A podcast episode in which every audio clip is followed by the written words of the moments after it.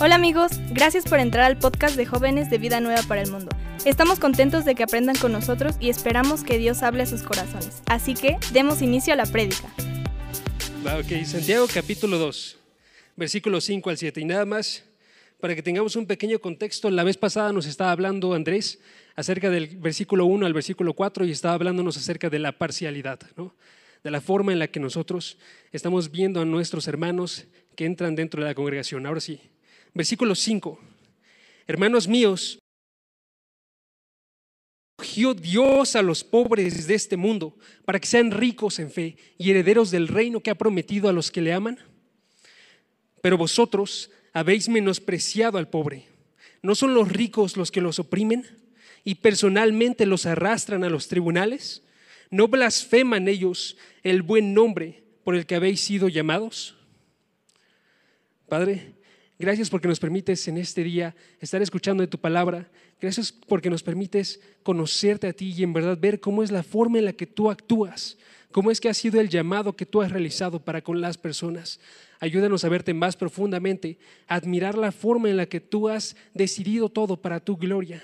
Permítenos hoy ver que Tú no eres alguien que haga parcialidad, tú eres el Dios sabio, el que creó todo, el que decide de acuerdo a su misericordia y de acuerdo a su bondad y que provee fe y que nos ha dado un regalo enorme para que nosotros podamos aprender de tu palabra. Guía nuestros corazones hoy a estar firmes en el hecho de que tú eres el único sabio y el único que tiene que ser escuchado. Y quita de nuestras cabezas cualquier medida, cualquier forma de analizar el mundo que provenga más de afuera que de ti. En el nombre de Dios Jesús, amén. ¿Ok? Entonces, ¿qué es lo que estamos viendo aquí? Estamos observando el versículo 5 al 7 y está hablándonos acerca de algo que comenzó Santiago en el versículo 26 y 27 del primer capítulo. ¿sí? Estaba hablándonos en el, en el versículo 26 y 27 la religión vana, la religión pura y sin mácula delante de Dios el Padre, en el versículo 22 estaba hablándonos acerca de ser hacedores de la palabra, no tan solamente oidores. Y entonces ahorita está comenzando con esta exposición de, ok, tienen que ser hacedores. Y les voy a dar unos ejemplos de cómo es que eso se muestra dentro de sus vidas. ¿Cuál es el primer ejemplo que aparece aquí? Es la forma en la que tú te comportas delante de las personas que entran a la, congregación. ¿sí? Y eso es algo extremadamente interesante, porque no nos habla primeramente acerca de obrar, no nos habla primeramente acerca de cómo es que nosotros tenemos que ver por los pobres y que tenemos que estarles proveyendo lo que necesitan. La Biblia sí habla de estas cosas, pero eso no es lo que está revisando primeramente esto. Si checan los versículos, primeramente nos está hablando acerca de la forma en la que nosotros actuamos internamente y la forma en la que nosotros observamos a esas personas que después nos va a guiar a actuar en el exterior. Y por eso es tan importante, porque nos está mostrando algo extremadamente sencillo para dar su punto. La forma en la que tú actúas delante de la gente que entra a esta congregación. ¿sí? En su momento eran sinagogas, nos habla de la forma en la que ellos se, reunían como una asamblea, porque ellos ya eran cristianos y se estaban reuniendo para adorar al Señor. Y dentro de esas asambleas tenían lugares de honor, tenían lugares en los cuales colocar a gente que era como de mayor eh, honra y decidían colocar a aquellos que tenían riquezas. Y a las personas que no tenían riquezas, nos dice el versículo 2 al versículo 4, les decían, ven aquí, siéntate en este lugar o siéntate bajo mi estrado. Cualquiera de las dos, tú decide, pero tú, rico, ven y te quiero dar este lugar de honor. ¿Sí? Hay una distinción muy grande porque les ofrecen lo mejor a unos y a otros no les interesa qué es lo que le ofrecen. Si se sientan o si se sientan en el piso, no interesa, ¿sí? Ahora, la Biblia sí nos habla de cómo es que tenemos que estar obrando nosotros para con los pobres. Y eso no quiero que lo pierdan de vista. Si me pueden acompañar, por ejemplo, a Proverbios capítulo 31, nos habla en el versículo 9 de la forma en la que tiene que estar actuando una persona que es de Dios. En este caso está hablándonos acerca de un rey. Y entonces Proverbios capítulo 31, versículo 9, nos dice, ¿okay? Abre tu boca, juzga con justicia y defiende los derechos del afligido y del necesitado. O Santiago 2, versículo 15 y 16, que está justo después dentro de nuestro texto, nos dice, por ejemplo, si un hermano o una hermana no tienen ropa y están afligidos y están necesitados, nos dice ahí, y carecen del sustento diario, versículo 15 o versículo 16. Y uno de vosotros les dice ir en paz, calentaos y saciaos, pero no les da las cosas necesarias, ¿de qué aprovecha? ¿No? Está diciendo, tú puedes ir y puedes estar orando por ellos, pero si no actúas, no sirve de nada aquello que tú estás haciendo. En uno los envía y les dice, tienen que estar buscando la justicia para ellos. Y en el otro les dice, si no lo estás haciendo, estás actuando mal. Pero les digo otra vez, el punto de Santiago capítulo 2, versículos 5 al 7, no se enfoca en eso, ¿no? Se enfoca dentro de algo interno, algo que está sucediendo en nuestro corazón. Cuando nosotros elegimos estar hablándole a estas personas o no estar hablándole, y les digo de forma práctica, podría entrar ahorita, por ejemplo, Tom Holland, entra por la puerta. ¿Quiénes de ustedes no querrían decirle hola? ¿Quiénes no querrían tomarse una fotografía con él? ¿Quiénes no querrían acercarse y predicarle el Evangelio? Porque si se convierte Tom Holland, va a ser una noticia mundial y van a estar llegando mejor esta, este Evangelio al mundo. Hasta podríamos decir, ¿no? Pero esto no es cierto, hermanos. Literalmente no deberíamos de comportarnos así, ¿sí? En muchas ocasiones, si entrase Tom Holland, iríamos rápidamente, pero si entra alguien que está, que es pobre, que tiene ropa que está maltratada, que está desgastada, no solamente rota porque la puedes romper ahorita para estar viéndote más cool, pero desgastada, que esté descolorida, que está oliendo mal, que tiene un peinado desordenado. Si estás en la bienvenida, en, el grupo de bienvenida, podrías incluso estarlo ignorando y estar sonriendo del otro lado y alejándote. O podrías dejar que se siente en la esquina y nunca hablarle. Y si es una de estas personas, podría ser incluso que esta persona está enferma, que esta persona no tiene para poder recuperarse y que esta sea la única vez en la que va a escuchar de la palabra y que tú simplemente no digas nada y que se vaya con la imagen de, ok, Dios también me odia. No solamente el mundo me odia, también Dios me odia. Les voy a dar otra imagen.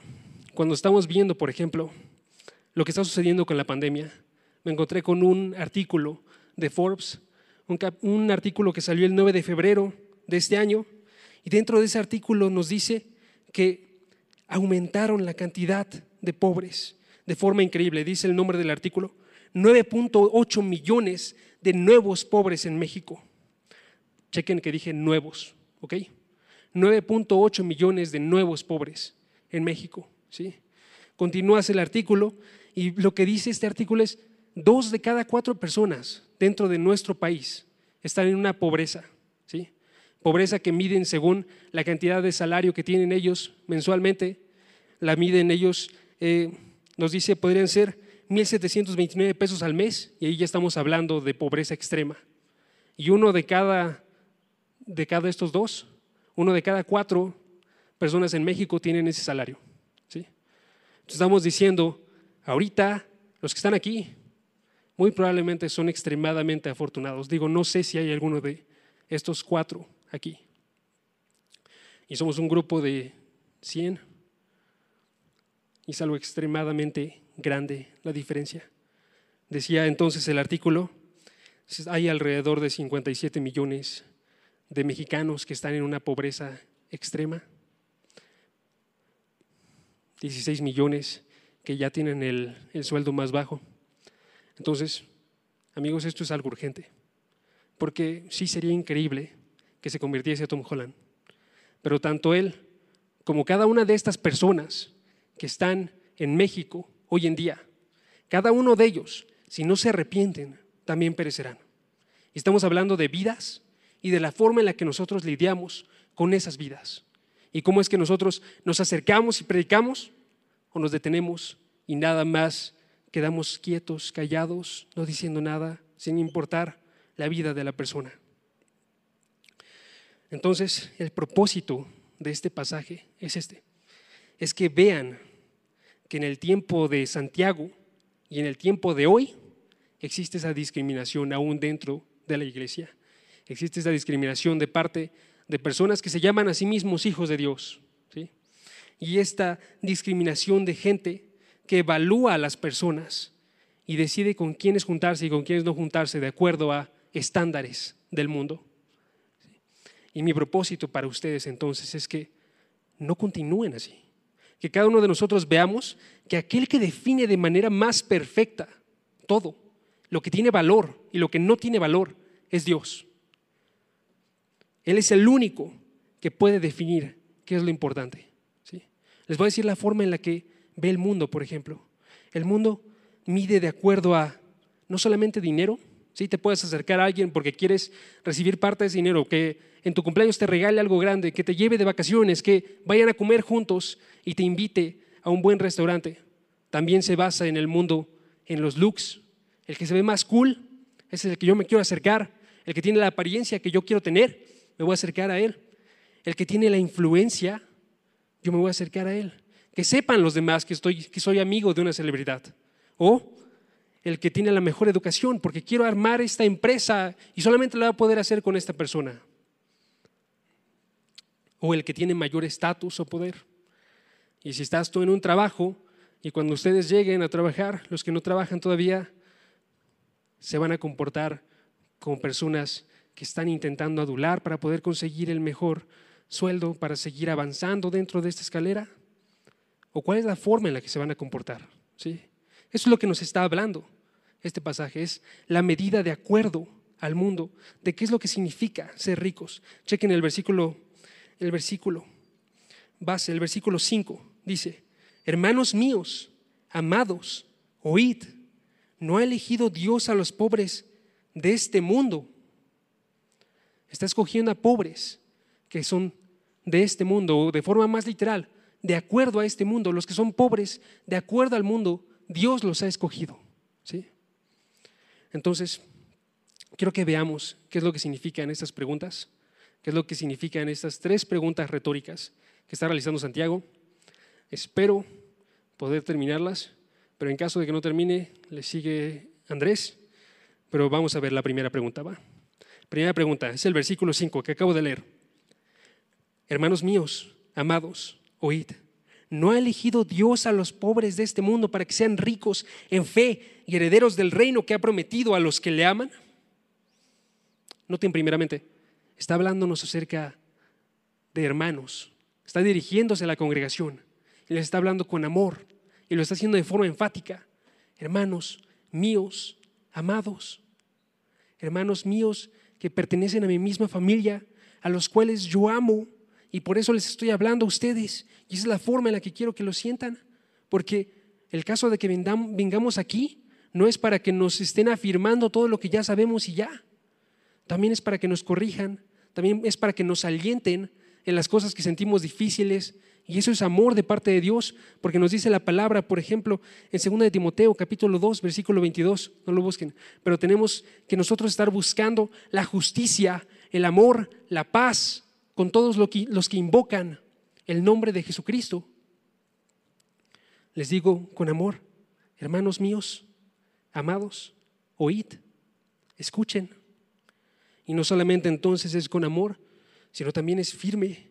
Oigan, escuchen lo que está diciendo Dios. ¿sí? No quiero que pierdan eso de vista, ni que pierdan el hecho de se puede hablar de forma dura y se puede hablar con amor al mismo tiempo. ¿sí? Y quiero que ustedes lo reciban de esa forma. Sigo con la, con la pregunta que dice, ¿qué aprendemos de esta pregunta? Dice, ¿nos ha, ¿no ha elegido Dios a los pobres de este mundo? Aprendemos que Dios ha elegido a los pobres. Y puede sonar muy sencillo, pero eso es lo que está diciendo la pregunta. ¿No ha elegido Dios a los pobres de este mundo? Sí, Dios ha elegido a los pobres de este mundo. ¿Cuáles son los pobres de este mundo? Los que no tienen los looks, los que no tienen el dinero, los que no tienen la influencia, los que no tienen el poder. Y Dios, que tiene el poder y la influencia y todo lo bueno, Él los ha escogido a ellos. ¿Sí? Eso es lo que tenemos que agarrar. O regresémonos al versículo 1 del capítulo 2. Hermanos, que vuestra fe en nuestro glorioso Señor Jesucristo sea sin excepción de personas. Nuestro glorioso Señor Jesucristo, que no hizo excepción de personas, que se estaba juntando con las personas que eran pobres y pecadores, que estaba yendo por los enfermos, no, no pueden tener una fe que está realizando exactamente lo contrario a esto, si es una fe en nuestro glorioso Señor Jesucristo. Dios ha elegido a los pobres de este mundo. Y chequen esa parte. Elegido aquí es una palabra griega que se dice eclego, eclego, E-K-L-E con acento geo, ¿ok? Eclego.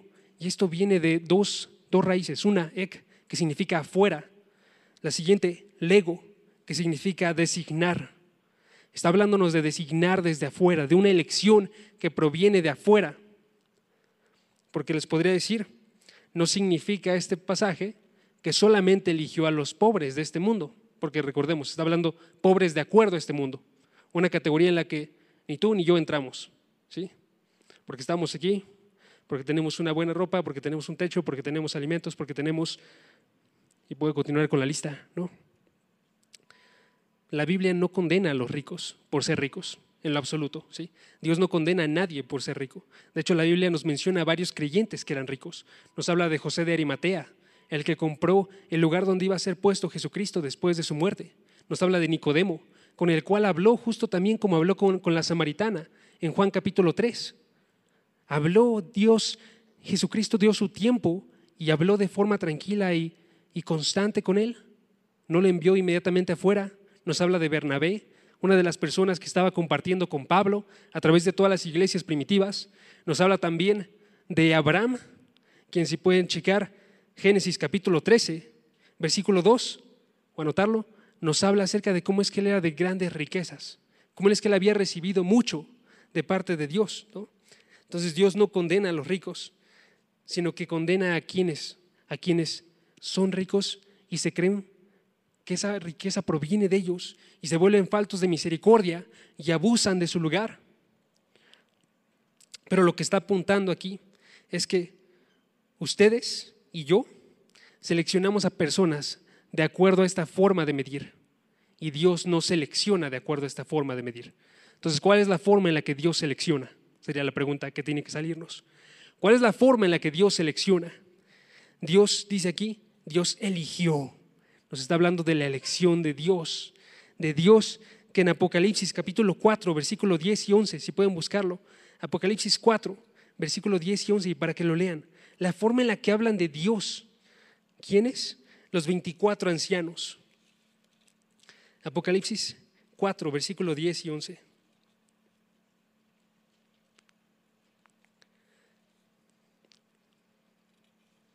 Aquí está. ¿Qué dice aquí? Dice, los 24 ancianos se postran delante del que está sentado en el trono. Se postran, están en el cielo y se postran y adoran al que vive por los siglos de los siglos y echan sus coronas delante del trono diciendo, digno eres, Señor, Dios nuestro, de recibir la gloria y el honor y el poder, porque tú creaste todas las cosas y por tu voluntad existen y fueron creadas. ¿Quién está eligiendo esto? Está eligiendo Dios, quien creó todas las cosas, que por su voluntad fueron creadas. Dios que tiene el poder arriba de todos, es el que está eligiendo a esos pobres. Está diciéndonos entonces que Dios, que también nos menciona Isaías capítulo 6, versículo 3, que se le llama santo, santo, santo, apartado de su creación, es el que está más arriba y diferente a todo.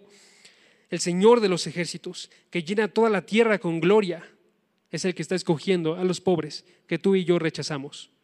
Dios, que también nos dice el Salmo 31.3, escogió por una razón específica. ¿Cuál es esa razón específica? Salmo 31.3 dice, tú eres mi roca y mi fortaleza, y esta es la forma en la que tenemos que verlos tú y yo, amigos. Es la forma en la que tenemos que decir que Él nos escogió. Y por amor de tu nombre me conducirás y me guiarás, porque te eligió Dios por amor de su nombre. ¿Te eligió porque estuviese algo bueno dentro de ti? No. Te eligió según las medidas de este mundo porque tú fueres influyente para que llegases a más personas. No. Dios te eligió por amor de su nombre. Y por amor de su nombre te conduce y te guía a través de esta vida hasta la salvación eterna. O oh, Daniel, capítulo 9, versículo 16. Oh Señor, conforme a todos tus actos de justicia, conforme a estos actos de justicia, apartaste ahora tu ira de tu ciudad, Jerusalén. Lo hizo de acuerdo a lo que había dentro de él, no lo que había afuera. ¿sí? Entonces, cuando nosotros vamos y escogemos a personas y empezamos a medir de acuerdo a lo que está en ellos, si empezamos a medir a su riqueza, empezamos a medir su influencia, empezamos a medir cualquiera de esas cosas, esa no es la forma en la que Dios actúa. Dios actúa midiendo de acuerdo a sí mismo. ¿Y cuál es la forma en la que tú y yo tenemos que actuar entonces? Nosotros medimos si hablar o no con la persona por Dios. ¿sí? Dios es quien nos envía a hablar a estas personas. Dios es quien hace que Pablo pudiese decir en Romanos capítulo 1, versículo 15, yo soy deudor de todos, de griegos y de judíos, de sabios y de bárbaros. Y por eso comunico y por eso tengo estas ansias de llevar el Evangelio. ¿Ok? Esa es la forma en la que nos habla Dios. Él está haciéndolo por su nombre. O versículo, eh, podemos ir a Efesios capítulo 12, ahí sí acompáñenme, Efesios capítulo 2. Y vamos a checar cuatro versículos dentro de, este de esta hermosa carta que escribió Pablo. Efesios capítulo 2.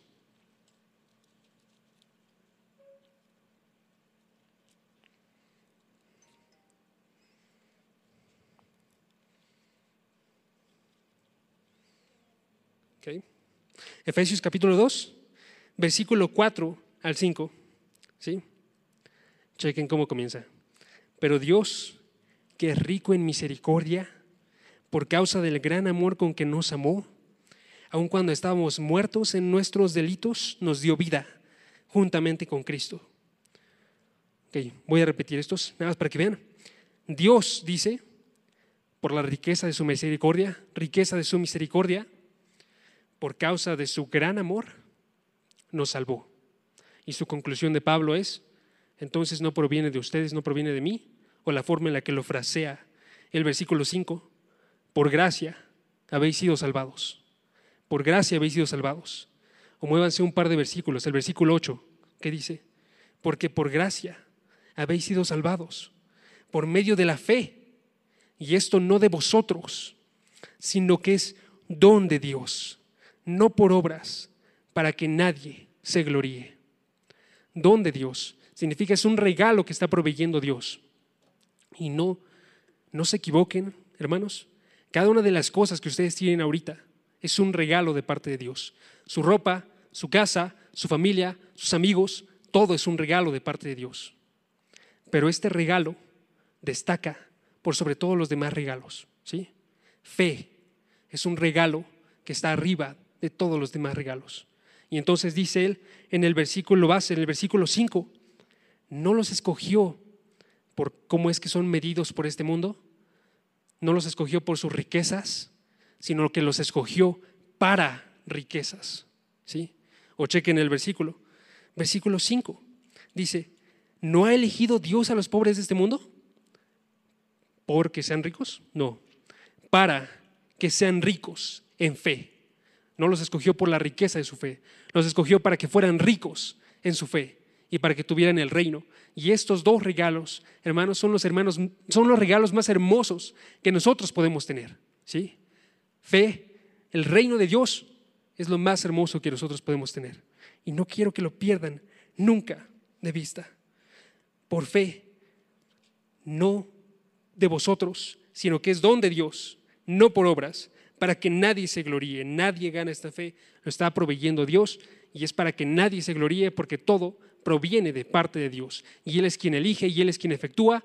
Y entonces podríamos leer, por ejemplo, Romanos capítulo 9, no depende de quien corre o de quien quiere, sino de Dios, quien tiene misericordia. Y eso es una buena noticia, porque tú y yo no tenemos absolutamente nada sin Dios. ¿Ok? A dar otra implicación. Esto implica también que estamos midiendo de forma muy ingenua. Cada uno de nosotros, cuando mide de acuerdo a las riquezas, está midiendo de acuerdo a algo que le fue provisto de parte de Dios, ¿sí? Algo que no tiene esa persona en sí misma. Y si nosotros actuamos basados en esto, basados en la forma en la que lucen, basados en la forma en la que eh, tienen, estamos hablando de algo que puede desvanecerse en un instante, porque depende de Dios si está o no está. Y algo entonces que ellos no se pueden gloriar a sí mismos por tenerlo. Algo que ellos no pueden decir, yo estoy feliz en lo que yo tengo porque yo lo obtuve. No depende de ninguno de nosotros. sino depende solamente de la elección de Dios. Entonces, en la elección de Dios, escogió no estar de acuerdo con la forma en la que el mundo evaluaba todas las cosas.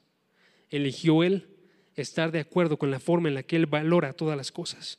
Y entonces se dan cuenta ustedes, hermanos, que Dios es quien los ha escogido. Se dan cuenta que no es por algo que hubiese dentro de ustedes. Se dan cuenta que niegan al hermano pobre y al negarlo no están avergonzándose meramente del pobre solamente, sino están avergonzándose de Dios porque Dios lo escogió. Si hay un creyente de verdad que está allá afuera o que está aquí adentro y él es un creyente y es pobre y ustedes lo rehusan, no están rehusando solamente a él, están rehusando a Dios están yendo en contra de Dios y están avergonzándose de Dios. Y no queremos que realicen eso. Dios ha escogido y nuestra medida no se tiene que basar entonces en nosotros, sino en Dios. ¿Ok? Una última cosa. La parcialidad. Esto, esta elección surge de decisiones y hay que escoger. Y nosotros ya hemos, escogido, ya hemos escogido en el pasado y ya lo hemos realizado. Y estoy bastante seguro que absolutamente todos aquí han realizado esto. ¿sí? Pero Dios también ya escogió. Y la conclusión entonces es escoge lo que Dios ya ha escogido escoge de la forma en la que Dios está escogiendo. ¿sí? Dios no ha escogido, Dios ha escogido pasado.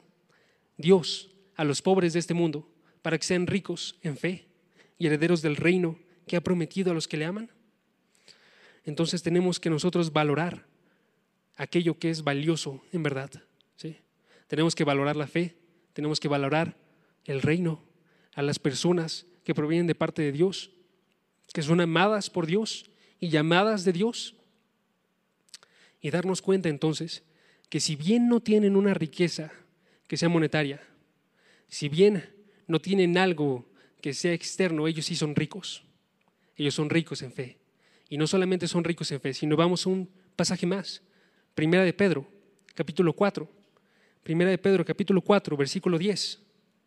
Ellos no solamente son ricos en fe, sino que también Dios los ha provisto de todo tipo de regalos celestiales. Dios los ha provisto de grandes riquezas para que actúen para con nosotros y para que también nosotros actuemos para con ellos. ¿sí? Dice 1 de Pedro, capítulo 4, versículo 10.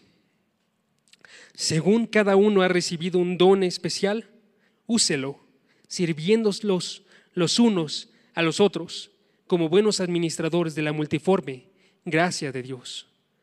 Esto, hermanos, aplica para todos los creyentes. Y si vemos esto, vemos el hecho de ellos son ricos ellos tienen algo que también puede servir a nosotros. Y, eh, si lo vemos desde acuerdo a este, este punto de vista, a los ojos de Dios que está observando esto, es gracia de Dios que sirve a otros para edificar a otros, para edificar a su iglesia. Ellos tienen algo que, que dar ellos tienen algo que tiene que ser escuchado porque Dios lo ha puesto en ellos. Y también en cada uno de nosotros Dios provee dones para servirnos los unos a los otros. Y el que sirve, cualquiera de ustedes, tiene que hacerlo de acuerdo a las fuerzas de Dios y a lo que Dios provee. Si fue elegido entonces por Dios, sé que Él está arriba de todo, porque está arriba de los estándares del mundo, sé que Él está arriba de todas las cosas, porque Él no elige de acuerdo a lo que nosotros pensamos, Él elige de acuerdo a lo que Él piensa. ¿sí? Y uno y unos par de últimos versículos, y nada más porque quiero que, que enfoquen también su vista a esto. Digamos que alguno de ustedes dice, ok, pero yo no soy pobre, yo tengo muchas cosas y no tengo fe, y yo no quiero escuchar a Dios. Y nada, nada en mí está viendo este valor de la fe en comparación con las riquezas. Yo quiero más una vida espléndida y una vida de acuerdo a lo que yo he planeado todo el tiempo. Una buena familia, un buen trabajo, una buena casa. Y la Biblia nos habla también de esto, ¿sí? Nos habla de riquezas. Nos habla de riquezas en 1 Timoteo 6, que pueden desviar la atención para que tú pienses que te sostienes solamente en esas riquezas y no en algo más. nos pueden desviar la atención y podríamos obtener todo. Y Marcos 8:36 dice, ¿de qué le serviría al hombre ganar todo el mundo y perder su alma? No hay ninguna comparación en esto. Fe, reino, no se comparan absolutamente en valor, en lo absoluto, con todo el mundo entero. Todo el mundo entero no se compara con perder el alma. Oh, Salmo 127, versículo 1. Si pueden acompañarme, Salmos 127, versículo 1.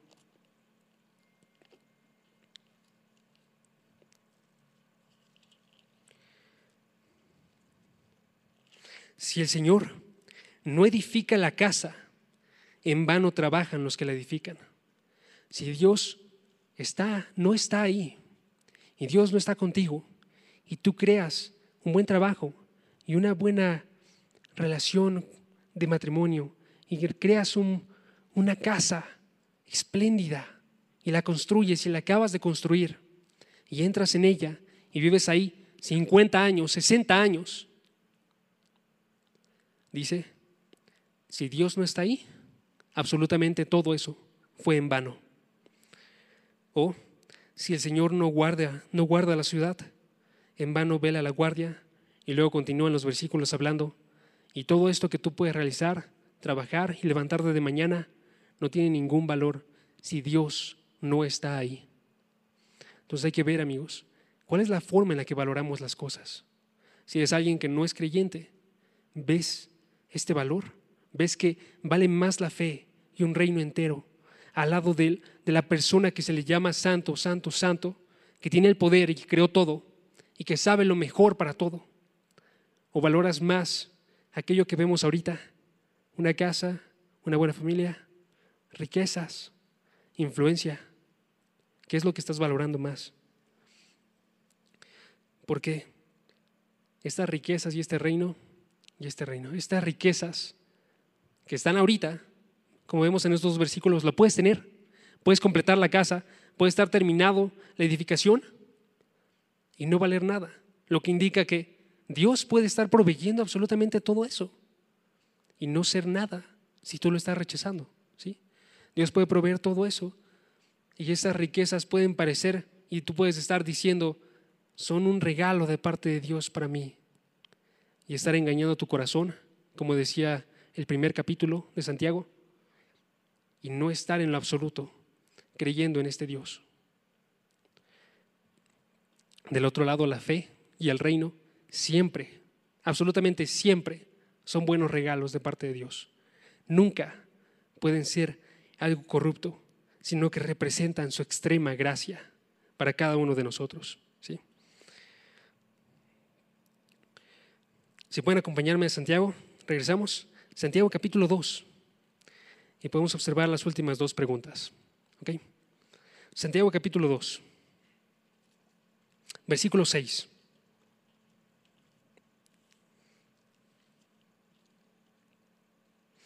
Pero vosotros, está haciendo referencia a la pregunta pasada, no ha escogido Dios, pero vosotros habéis afrentado al pobre, no os oprimen los ricos y no son ellos mismos los que os arrastran a los tribunales. Y nada más quiero que reflexionen en esto. En su tiempo, en el tiempo de Santiago, ellos estaban en dos clases sociales nada más. ¿sí? Había ricos y había pobres. Y los ricos tenían permiso para poder ir delante del emperador, si eran romanos, para poder estar en juicios con las demás personas, podían arrastrarlos, llevaban para que el resultado de este juicio diese en favor de ellos. Ellos tenían toda la posibilidad de estar abusando de las personas. Y entonces cuando nos hace referencia aquí a esto, esta parte de no los arrastran ellos, nos está hablando acerca de un abuso que ellos realizaban con los pobres. ¿sí? Y lo realiza también en otro pasaje más en la Biblia, en Hechos. Y esta parte de no nos oprimen, está diciendo entonces ellos que tienen posibilidades de poder actuar en contra de ustedes, pueden estar oprimiéndolos y lo están haciendo de forma normal en estos días. Ellos son aquellos a los que ustedes están sirviendo, les dice Santiago. Son aquellos que ustedes bien reciben y los llevan hasta el frente y actúan de forma parcial con ellos. Y hoy en día no se separa en lo absoluto de esto. ¿sí? Hoy en día cristianos son abusados en todo el mundo, cristianos son tomados como tontos, son tomados y puedo aumentar mi lenguaje, no lo voy a hacer, pero podríamos decir cosas terribles de la forma en la que la gente piensa acerca de aquellos que creen en Dios, de, forma que la gente literalmente lo anuncia delante de todos. Y podremos verlo de forma gráfica, por ejemplo, en las series que observamos, en la forma en la que esas series hablan acerca de Dios y hablan acerca de las personas que creen en Dios y van en contra de ellas. Y aún así nosotros tenemos ese, ese estar buscando a esas celebridades y las estamos siguiendo en Instagram y estamos, literalmente estamos apoyando a la gente que está diciendo que los hijos de Dios no sirven para nada. ¿Se dan cuenta de eso? O, siguiente pregunta. ¿Cuál es la siguiente pregunta? ¿No blasfeman ellos el buen nombre que fue invocado sobre vosotros? No solamente ellos oprimen a otros cristianos, sino que ellos hablan libremente acerca de Dios y dicen que Él no es verdadero, que Él no existe, que Él no sirve, que aun si existiese yo no quisiera verlo porque no me sirve para nada a mí. Blasfeman su nombre, lo insultan, lo hacen todo el tiempo por eso les digo, las series son un, lugar bastante sencillo para observar esto. Muy pocas series se abstienen de hablar acerca de religión. Y cuando hablan acerca de ella, usualmente hablan en contra de los cristianos y de su Dios. Y ustedes apoyan a aquellos que están insultando a su Dios. Cuando estaba pensando cómo titular el mensaje, este, vi la forma más importante que estoy viendo aquí es en uno, en un versículo, en una pregunta, Dios ha escogido. En la otra pregunta, en las otras dos preguntas, los ricos escogen. Los ricos escogen ir en contra de los hijos de Dios. Los ricos escogen ir en contra de Dios. Y del otro lado, Dios escoge a los pobres y escoge dar este mensaje de misericordia y escoge decir, si vienen a mí, si dejan de estar buscando más sus cosas y sus riquezas, tienen una casa eterna y tienen los mejores y mayores riquezas que hay en el mundo. Esto nos habla entonces de lo extremo de la forma en la que pecan estas personas, que blasfeman en contra de Dios y que van en contra de los hijos. Y hablan entonces de cómo es que tú y yo, cuando vamos y observamos esto, nos estamos alineando con ellos y estamos diciendo, yo también quiero hacer lo que tú quieres, y estamos acercándonos muy peligrosamente a estar blasfemando el mismo nombre que fue invocado sobre vosotros. Esto de fue invocado sobre vosotros nos habla acerca del bautismo, de la forma en la que ellos habían sido como colocados el nombre de Jesucristo sobre ellos, como diciendo, yo le pertenezco a Dios. Y entonces es algo de qué avergonzarnos si tú y yo, que decimos que le pertenecemos a Dios, vamos y decimos, yo quiero apoyar a aquel que está insultándote. ¿Se dan cuenta de eso? No solo te odian a ti, ellos odian a Dios. Y tú vas y los continúas siguiendo. Y esto se puede mostrar de forma clara si nos vamos a Primera de Corintios. Y con eso termino. Primera de Corintios.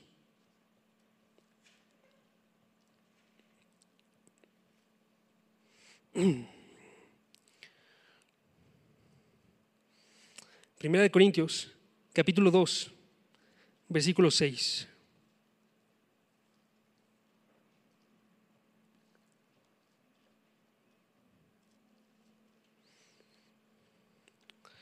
Y en el contexto estamos viendo, hay gente que está recibiendo las buenas noticias, pero esas personas son personas que no están recibiendo a Cristo crucificado. Estamos viendo a Pablo que está diciendo, yo no, yo no me quiero abstener de predicar a Cristo crucificado yo quiero mostrarles a ustedes que Jesucristo no solamente vino en la carne, sino que también Él se hizo pobre para hacernos ricos. Él se hizo pobre y fue rechazado por las personas. Y cada una de las personas que estaban observándolas en su momento estaban rechazando a Jesucristo por la forma en la que se veía externamente, ¿sí? por la forma en la que ellos estaban observándolo a Él. Y dice, ellos estaban hablando sabiduría, pero sabiduría de hombres, Ellos estaban buscando milagros, pero milagros que solamente dependían de ellos. No estaban buscando a Dios. Y aquí tenemos el versículo 6. Dice, sin embargo, nosotros sí hablamos sabiduría entre los que han alcanzado madurez, pero no es una sabiduría de este siglo, ni de los gobernantes de este siglo, que ellos van desapareciendo. Gobernantes del siglo de Jesucristo rechazaban a Jesucristo, tenían el poder, estaban al frente de todos y estaban rechazando a Jesucristo y estaban rechazando a Pablo cuando le estaba predicando al emperador. Nosotros no hablamos sabiduría que ellos reciban, porque ellos van desapareciendo. Versículo 7, sino que hablamos sabiduría de Dios, en misterio, la sabiduría oculta que desde antes de los siglos Dios predestinó para nuestra gloria. Y balanceo esto, la forma en la que Dios va por nosotros es por su gloria, pero a la vez de eso va para traernos a algo más preciado de lo que podríamos conseguir nosotros, a lo más increíble que existe. ¿sí? Nos dice, Él fue por su nombre, pero fue para rescatar a las personas. Se hizo pobre para que nosotros fuésemos ricos. Se hizo pobre para llevarnos nosotros a tener fe y ver este reino y ver su gloria y poder adorarle, que es lo mejor, amigos, que podrían estar realizando hoy y cada día. Entonces, si ustedes observan con los ojos de Dios, si ustedes observan que Dios es quien da todas las riquezas y a través de esto pueden ir y hablarle a cualquier persona acerca de Dios, si ustedes observan que Dios es quien está proveyendo absolutamente todo esto, están observando lo más hermoso que existe en todo el mundo. Y queremos seguir hablándoles acerca de esto. Y queremos seguir mostrándoles que Dios es más grande que todo lo que existe aquí y que todo lo que podrían tener ustedes. Y tomando ese pensamiento, amigos, quiero que me acompañen a orar. Padre, gracias porque nos permites hoy escuchar tu palabra.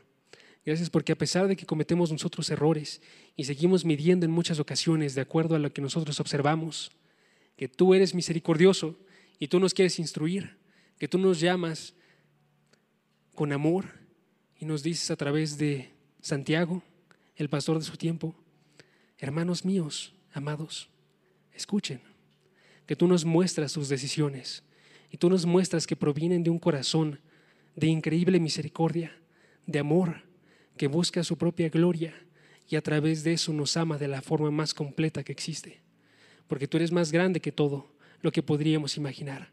Y tú iluminas nuestros corazones para poder entender que lo que está en ti y en tu, en tu mente vale más que cualquier cosa que nosotros podríamos tener aquí.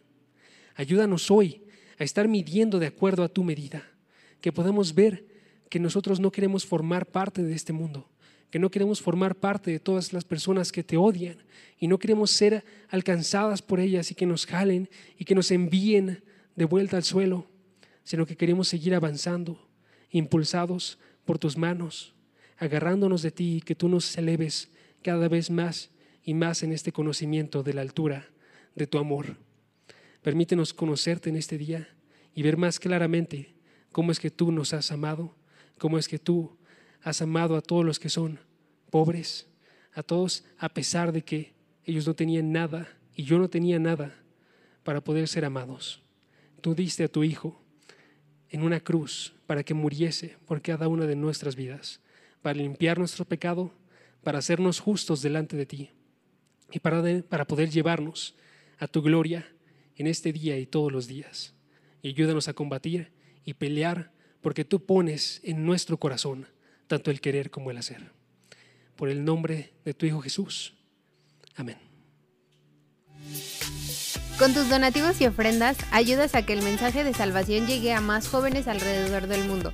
Aunque no puedas llevar la palabra personalmente a todo el mundo, de esta manera formas parte de la obra de Dios. Si quieres saber cómo donar desde donde estás, te invitamos a que revises la descripción. Por tanto, id y hacer discípulos a todas las naciones